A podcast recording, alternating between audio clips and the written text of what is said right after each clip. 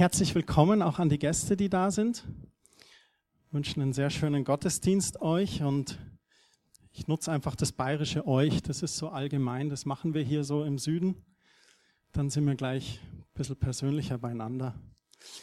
Mein Thema heute ist die verändernde Liebe Gottes und ich möchte aus einer Schriftstelle anfangen, die wir heute schon gesungen haben. Es ist ein Zitat aus Jesaja.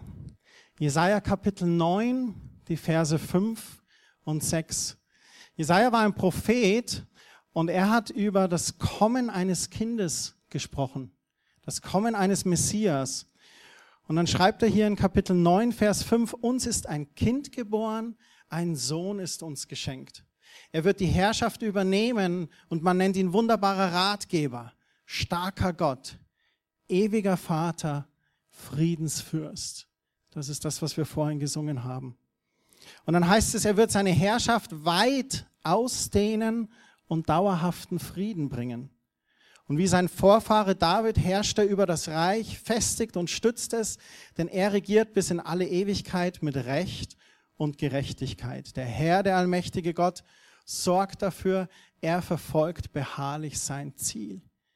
Jesaja hat Jahrhunderte vorher schon darüber gesprochen, dass dieses Kindlein geboren wird dass uns ein Sohn geschenkt wird, der Sohn Gottes, und dass er wunderbarer Ratgeber, starker Gott ist. Und er sagt, die Herrschaft weit auszudehnen und Frieden zu bringen. Dieses Kindlein ist ein Friedensbringer. Und welchen Frieden möchte er uns bringen? Er möchte uns Frieden mit Gott bringen. Und er möchte, dass wir den Frieden Gottes kennenlernen und dadurch selber Botschafter seines Friedens werden dass wir den Mitmenschen unter uns Frieden bringen können. Und wenn wir heute über dieses Bild in der Krippe sprechen, dann komme ich nicht dran vorbei, dass wenn wir Weihnachten anschauen, dann müssen wir auch auf Karfreitag und Ostersonntag schauen. Das ist einfach miteinander verwoben, das ist miteinander verbunden. Du kannst nicht das Kindlein in der Krippe betrachten, ohne zu schauen, was an Ostern passiert ist. Und selbst das hat Jesaja auch im Herzen bewegt. Viele Kapitel weiter schreibt er in Jesaja 53, Vers 3 über eine Person. Und er schreibt, er wurde verachtet und von allen gemieden. Von Krankheit und Schmerzen war er gezeichnet und man konnte seinen Anblick kaum ertragen. Wir wollten nichts von ihm wissen. Ja, wir haben ihn sogar verachtet. Das beschreibt den Menschen Jesus vom Pöbel der Menge gerufen ans Kreuz mit ihm, geschlagen, Striemen am Rücken, misshandelt, unansehbar, verachtet von vielen Menschen. Und dann schreibt Jesaja hier weiter. Er berichtet, dabei war es unsere Krankheit, die er auf sich nahm. Er erlitt die Schmerzen, die wir hätten ertragen müssen. Wir aber dachten, diese Leiden seien Gottes gerechte Strafe für ihn. Wir glaubten, dass Gott ihn schlug und leiden ließ, weil er es verdient hatte. Aber Jesus hatte es nicht verdient. Die Bibel beschreibt Jesus als diesen Sohn Gottes, der hier auf Erden war, aber der keine Fehler hatte, keine Sünde. Aber er hat das alles auf sich geladen und die Bibel sagt uns, er hat die Sünde der Welt auf sich genommen. Vers 5 heißt es weiter, er wurde blutig geschlagen, weil wir Gott die Treue gebrochen hatten. Wegen unserer Sünden wurde er durchbohrt. Er würde für uns bestraft und wir, und jetzt kommt wieder dieses Wort, wir haben nun Frieden mit Gott. Er sagt, ein Kind wird kommen, seine Herrschaft ausdehnen und Frieden bringen. Und dann sagt er, dieses Opfer von Jesu, das bringt diesen Frieden mit Gott. Wir haben hier dieses schöne Bild, diese moderne Krippe, sage ich vielleicht mal, diese Hütte, die dort steht und dieser Stern von Bethlehem, der darüber leuchtet und Licht auf diesen Ort bringt. Jesus kam in die Welt, um Licht für die Welt zu sein und diese, aus dieser Hütte, da strahlt dieses gleißende Licht. Und selbst die Jünger, die konnten es erst nicht erfassen. Der Erlöser, der Messias, Jahre sind sie mit ihm beieinander gewesen und dann auf einmal schuldlos zum Tode verurteilt und hingerichtet wie ein Verbrecher. Und die Jünger, die sperrten sich sogar ein, die versteckten sich, weil sie erst nicht verstanden, was passiert ist. Und in Lukas, da lesen wir, dass Jesus sich sogar davor seinen Jüngern erklärt hat. Er sagt ihnen, erinnert euch doch daran, sagt er seinen Jüngern, dass ich euch oft gesagt habe, alles, was bei Mose, bei den Propheten und in den Psalmen über mich steht, das muss sich erfüllen.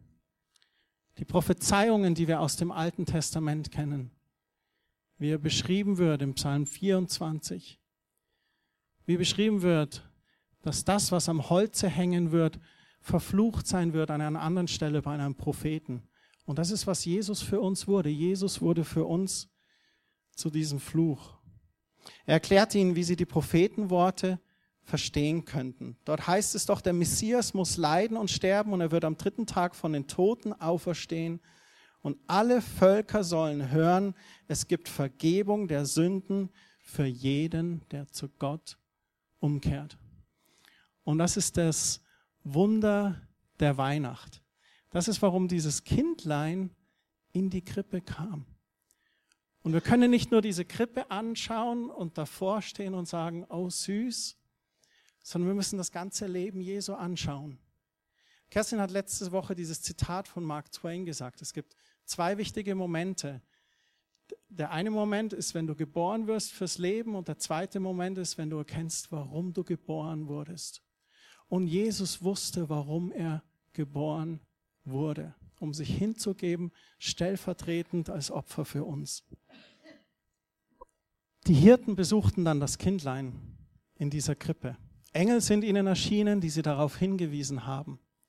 Und sie sind hingegangen. Die Weisen aus dem Morgenland, die kamen, sie fanden ihn und beteten ihn an, den Erlöser, den König. Und sie huldigten ihm mit Geschenken, wie einem König. Weihrauch hatten sie, kostbare Myrrhe und Gold. Und sie huldigten diesem König, dessen Königreich sich nicht in Hektar oder in Burgen oder in Wäldern misst, sondern sein Königreich misst sich in den Herzen der Menschen, die sich auf dieses Wunder der Weihnacht einlassen. Und das ist wirklich das größte Wunder, das es gibt, wenn sich ein sündiges, hartes Herz wieder Gott zuwendet. Wenn dieses Herz erkennt, ich habe gesündigt, aber ich erkenne, Jesus hat für meine Schuld bezahlt. Und da sitzen wir alle im selben Boot. Wir werden selber als Kindlein geboren in eine sündige Welt. Und weil wir nur Menschen sind und eben nicht Gott, sündigen wir immer wieder mal. Ich habe die letzte Woche mehrfach gesündigt, verbockt, aber ich bin dankbar dafür, ich darf als Christ zu Gott kommen. Ich bitte ihn um Vergebung, er vergibt mir. Wo Menschen involviert sind, da hilft er mir, durch den Frieden und die Liebe, die ich selber fahre, auf Menschen zuzugehen bin letzte Woche zu jemand zugegangen, entschuldige, meine Worte, die waren falsch, ich habe dich verletzt. Die Person hat gesagt, das ist in Ordnung. Und das ist, wozu Jesus gekommen ist. Frieden mit Gott für uns, aber auch, dass wir Botschafter des Friedens und Frieden mit den Menschen haben, mit denen wir sind. Hesekiel 36, Vers 26 und 27 ist diese schöne Stelle. Ich will euch ein anderes Herz und einen neuen Geist geben. Ich nehme das versteinerte Herz aus eurer Brust und ich gebe euch ein lebendiges Herz. Gott ist so ein Herzensknacker. Da kann man noch so hart und noch so stolz sein. Irgendwann schafft er auch, selbst dieses Herz zu knacken. Und er schaut da hinein. Und das Tolle ist, er verurteilt uns nicht wenn unser Herz hart ist. Er sagt nicht, du bist viel zu stolz. Bei dir will ich nicht Wohnung beziehen. Nein, im Gegenteil. Manchmal kommt es mir vor, als Gott gerade die ganz harten und ganz stolzen liebt, weil er weiß, warum sie so hart und stolz sind. Die Verletzungen, die wir erlebt haben, die Dinge, die unser Herz hart haben werden lassen oder stolz haben werden lassen, die sieht Jesus. Jesus sieht uns an und sieht durch uns hindurch in uns hinein. Und er sieht das. Und da sagt er, ich möchte aus diesem harten Herz ein weiches Herz, ein fleischernes haben. Und wenn sich dieses Herz zuwendet, dann sagt es, ich sehe dieses Kind da in der Krippe.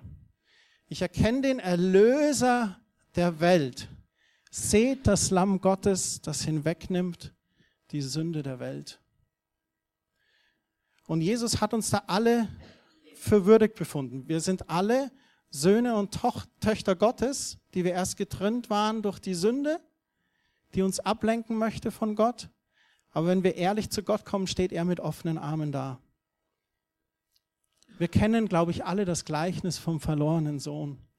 Und es gibt diese wunderbare Szene, wo der verlorene Sohn nach Hause kommt, nach all der Misere, die er erlebt hat, am Schluss bei den Schweinen gelebt, traut sich kaum nach Hause. Wie wird der Vater reagieren und wie reagiert der Vater?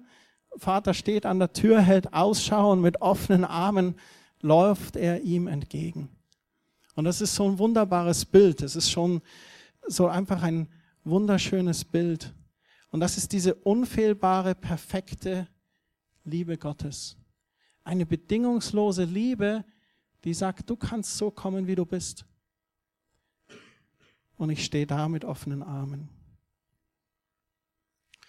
Paulus hat da noch mal was an die Epheser geschrieben. In Kapitel 2, die Verse 6 bis 9, da heißt es, durch den Glauben an Christus sind wir dem Tod entrissen und haben einen Platz in Gottes Reich. Ist es nicht wunderbar? Die Bibel sagt, dass Menschen ohne Gott hilflos verloren sind. Dass Menschen ohne Gott, wenn sie ableben hier von dieser Erde, dass sie einen ewigen Tod sterben werden. Und er sagt aber hier, durch den Glauben an Christus, da sind wir diesem Tod entrissen. Wir haben einen Platz in Gottes Reich. Und das ist ewiges Leben in Herrlichkeit mit Gott. Und wenn du da in die Offenbarung reinschaust, das letzte Buch in der Bibel, da steht beschrieben, da wird es goldene Straßen geben. Zwölfmal im Jahr wird alles Frucht tragen und es wird kein Weinen und kein Klagen mehr geben. Und ich sehne mich nach diesem Ort, nach dieser Herrlichkeit, nach diesem Platz bei Gott, diese Ewigkeit bei ihm zu verbringen. So will Gott in seiner Liebe zu uns, die in Jesus Christus sichtbar wurde, für alle Zeiten die Größe seiner Gnade zeigen. Und dann beschreibt Paulus, dass das Ganze ein Geschenk ist keine Mogelpackung wie bei irgendeiner Messeveranstaltung, wo du an dem Stand bist und dann spricht dich jemand an, darf ich Ihnen etwas schenken? Werden wir immer ganz skeptisch. Wieso will der mir was schenken? Der will doch was von mir, wenn der mir was schenkt, oder?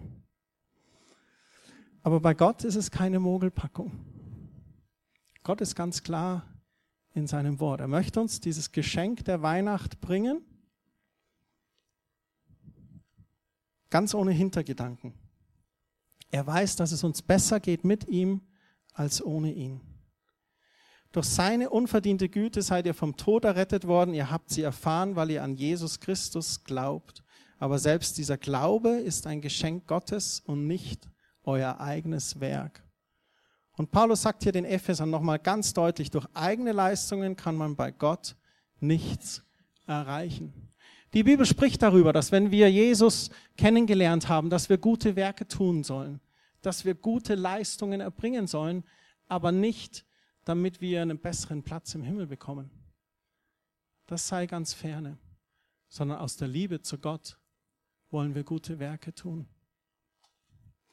Wir können keine guten Werke tun oder Leistungen, um uns einen Platz in der Ewigkeit zu erkaufen.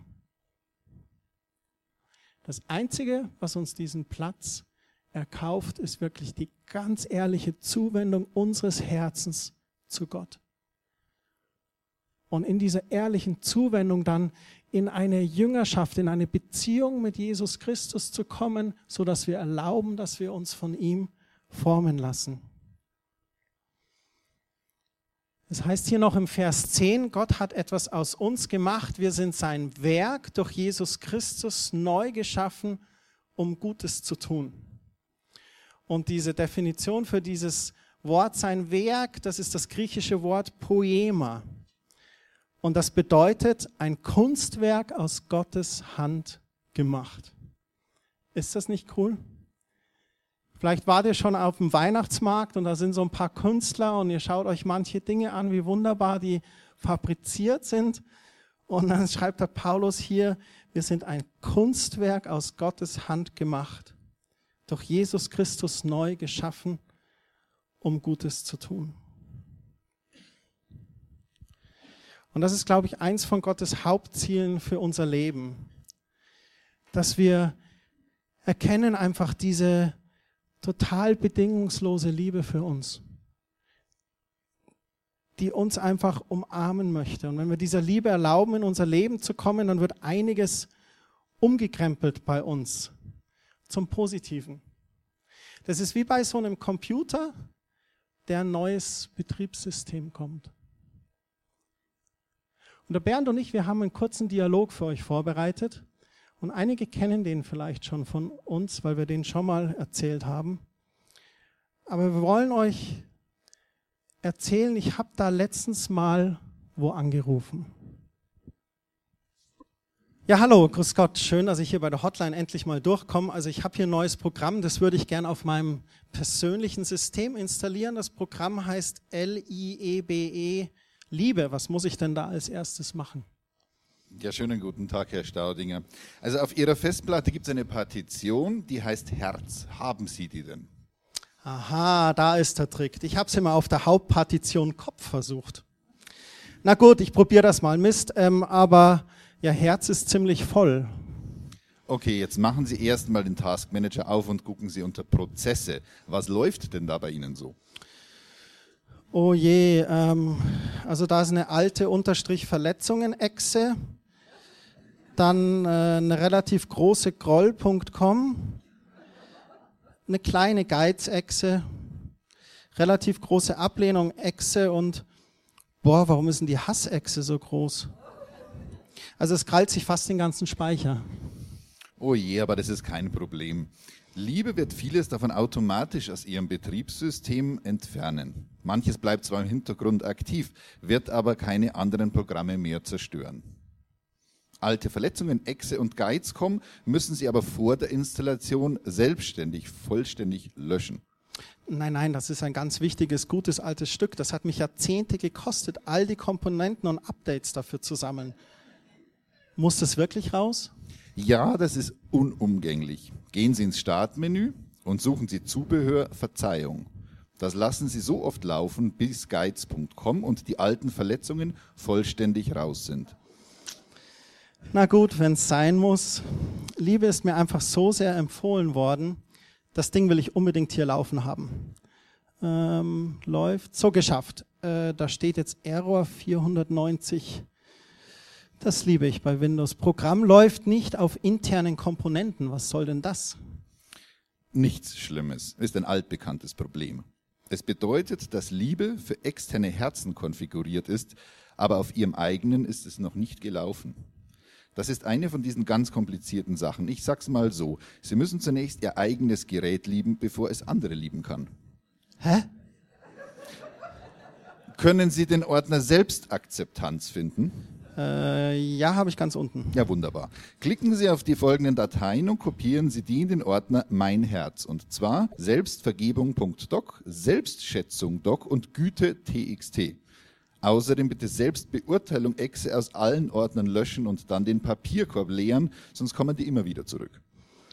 Okay, okay, habe ich. Oh wow, jetzt läuft's. Also Liebe installiert sich jetzt ganz von selbst. Ist das gut so?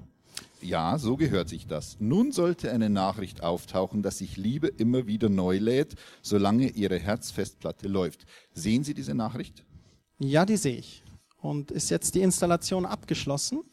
Ja, aber denken Sie daran, dass Sie bis jetzt nur die Basisversion installiert haben. Super. Sie müssen sich nun mit anderen Herzen vernetzen, damit Sie an die Upgrades rankommen. Aha, klasse. Also mein Herz lädt gerade eine wunderschöne Melodie und auf meinem Bildschirm, da ist so ein Lächeln JPEG, Wärmeechse breitet sich aus, Friedeechse, Zufriedenheit Doc und lauter so Sachen breiten sich gerade im Speicher aus. Das fühlt sich echt gut an. Fein. Damit ist Liebe installiert und läuft. Von diesem Punkt an sollten Sie gut alleine weiterkommen. Gut, das klasse. Also das Gespräch war jetzt relativ lang. Jetzt brauchen Sie sicher meine Kontonummer wegen der Abbuchung, oder?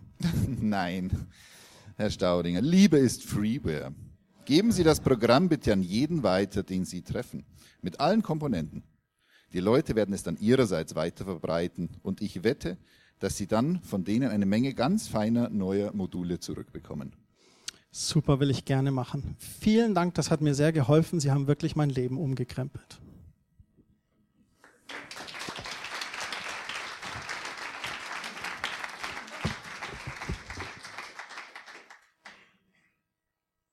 So kann es auch gehen. Unser Leben ist dieser Veränderung unterworfen. Und ich denke, wir alle haben mit dem Computer zu tun und das schon erlebt. Und genauso wie der Computer gepflegt werden möchte, die alten Dinge rausgeworfen und was Neues reingeladen, ist es in unserem eigenen Leben auch. Leben mit Gott bedeutet Veränderung und bedeutet auch von uns Ja zu sagen zur Veränderung. Zur Veränderung in diese Umgestaltung in Gottes Ebenbild. Jesus immer ähnlicher zu werden. In Römer 8, Vers 28 schreibt Paulus, das eine aber wissen wir, wer Gott liebt, dem dient alles, aber auch wirklich alles zu seinem Heil. Denn dazu hat Gott selbst ihn erwählt und berufen. Wen Gott nämlich auserwählt hat, der ist nach seinem Willen auch dazu bestimmt, seinem Sohn ähnlich zu werden, dem ersten unter vielen Brüdern. Dieses griechische Wort ähnlich zu werden oder verwandelt werden, das ist summorphizo. Und das bedeutet, dass man etwas so umgestaltet, dass es einem anderen dauerhaft ähnlich wird. Man benutzt das zum Beispiel, wenn man Holz oder Stein bearbeitet. Dann macht man das summorphizo und was du von diesem Stein oder Holz weggeschnitten hast, das kriegst du nicht mehr hin. Wie eine Krippenfigur, die du schnitzt und wenn du beim Schnitzen, wenn dir der Kopf abbricht von der Figur, dann musst du wieder ein neues Stück Holz nehmen. Und so beschreibt er das, dass wir Stück für Stück immer seinem Sohn ähnlicher werden und da gestaltet werden. Dass je mehr wir mit Jesus Gemeinschaft haben, mit seinem Wort, im Lobpreis sind, im Gebet, aber auch Gemeinschaft mit anderen Christen. Deswegen ist es so wichtig, mit Christen zusammen zu sein auch, dass wir da verändert werden, gegenseitig uns formen durch die Kraft des Heiligen Geistes und so umgestaltet werden, dass wir dauerhaft immer ähnlicher werden, dass wir ein Stück weit Jesus ähnlicher werden. Das heißt nicht, dass wir so geklont werden, so als Hansi Superchrist, breiten Grinsen, weißes Hemd, dicke Bibel unterm Arm. Ne, das nicht, Gott ist da ganz individuell. Aber Gott formt uns und macht uns zu dem, was er in uns sieht. Und das meiste, was er uns formt, ist in unserem inneren Menschen, unserem Herzen, unserem Charakter, unserer Seele, wie wir Dinge verarbeiten, in unseren Emotionen, unseren Gefühlen. Es braucht unsere Bereitschaft da, Ja zu sagen und auch immer wieder Ja zu sagen. Als Christ lerne ich nie aus. Täglich bin ich vor Gott und sage, er hier bin ich, verändere mich.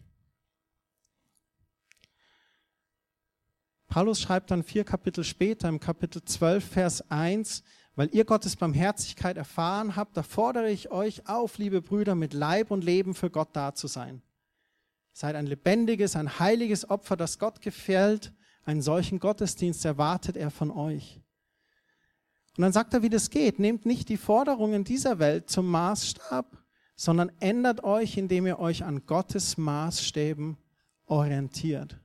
Und dieses Wort ändern, was hier steht, ist Metamorpho. Was wir kennen aus dem Begriff Metamorphose, wenn die Raupe sich in dem Kokon einwebt und dieses kriechende, wabbelige Tier, was immer auf dem Boden der Tatsachen oder auf einem Ast bleiben muss, sich dann verwebt. Und dann beginnt diese Metamorphose. Und nach einiger Zeit öffnet sich dieser Kokon und dann kommt ein wunderschöner Schmetterling heraus, breitet seine Flügel aus, schillernde Farben, ganz filigran und erhebt sich und fliegt empor. winkt vielleicht noch den Raupen, Nichten und Neffen. Geduld, Geduld, eines Tages ihr auch. Aber genießt seine neue Freiheit und seine Schönheit. Und das ist dieses Verändern, was passiert, wenn wir uns an Gottes Maßstäben orientieren. Was ist Gottes Maßstab? Gottes Maßstab ist sein Wort. Als Jünger Jesu müssen wir in Gottes Wort eintauchen. Und Gott verändert uns da Stück für Stück. Ich habe es erlebt, dass Gott Menschen verändert an dem Punkt, wo sie zu Gott kommen und sagen, ich erkenne, ich bin ein Sünder, ich brauche dich, Herr Jesus Christus. Und in dem Moment, wo dieses Herz erneuert wird und fleischlich wird und Gott Wohnung nimmt in dem Herzen der Person, da sieht man dann Veränderungen, die geschehen. Und ganz viele Veränderungen geschehen aber auch in diesem Lauf, in diesem Wandel, in dem wir gehen mit Gott. Wo wir vielleicht ein Stück weit unser Herz noch nicht ganz geöffnet haben, wo vielleicht noch eine alte Verletzung ist oder eine Geizechse oder eine Grollechse, die dann verarbeitet werden muss. Aber Gott tut das mit uns Stück für Stück. Und er hilft uns, aus unseren Ängsten Vertrauen zu entwickeln. Er nimmt auch zum Beispiel unseren Hass und verwandelt ihn in Liebe. Ich hatte Personen in meinem Leben, die ich echt gehasst habe. Und Gott hat mir gezeigt, ihnen zu vergeben. Und mir gezeigt, sie anzunehmen, für sie zu beten. Und das in Liebe verwandelt. Er nimmt auch unsere Minderwertigkeit. Unser Ich kann es nicht. Ich, ich weiß es nicht. Ich bin niemand. Ich bin hässlich. Das nimmt Gott und er verwandelt es in ein Selbstwertgefühl. Er sagt zu mir, Christian, du bist mein Sohn. Ursula, du bist meine Tochter. Die Bibel beschreibt uns als königliches Priestertum, dass wir eines Tages herrschen werden mit Christus an seiner Seite. Und diese Hilfe Gottes zur Veränderung, die steht uns zur Verfügung. Dieses Angebot, das diese Entscheidung von uns braucht. Schaffe ich es alleine oder kann ich zugeben, dass ich Gott wirklich brauche? Er möchte die Dinge, die uns enttäuschen oder zurückhalten oder klein und niedrig halten, die möchte er umtauschen in ein erfülltes und gesättigtes Leben. Im Johannesevangelium, da sagt Jesus, ich bringe aber allen, die zu mir gehören, das Leben und Leben im Überfluss. Und das alles, weil er uns so sehr liebt. Wahrscheinlich die bekannteste Stelle aus der Bibel heutzutage steht in Johannes 3, Vers 16. Denn so hat Gott die Welt geliebt, dass er seinen eingeborenen Sohn gab, damit jeder, der an ihn glaubt, nicht verloren geht, sondern ewiges Leben hat. Und das ist eigentlich die Botschaft von Weihnachten. Das Kind kam in die Krippe, um sich zu geben an unserer Stelle, damit wir Frieden haben können mit Gott. Und es ist die frohe Botschaft von Weihnachten, die wir auch hinaustragen dürfen in unsere Familien, zu unseren Nachbarn, an unsere Arbeitsplätze, zu unseren Freunden. Herr Jesus Christus, ich möchte dir danken, dass du gekommen bist als Mensch auf diese Erde. Dass du gekommen bist als Kind in diese Krippe, wie es Jahrhunderte vorher gesagt war. Dass du erkannt wurdest als König. Noch in diesem Kinderbett hat man dir gehuldigt, dich angebetet. Arm und reich, Hirten und Weise haben dir einen Lobpreis gebracht, Geschenke, Weihrauch, Myrrhe und Gold, dich erkannt, als wer du bist, König der Könige, Erlöser der Welt. Ich bitte dich, dass du das uns immer wieder erkennen lässt, wer du wirklich bist in unserem Leben.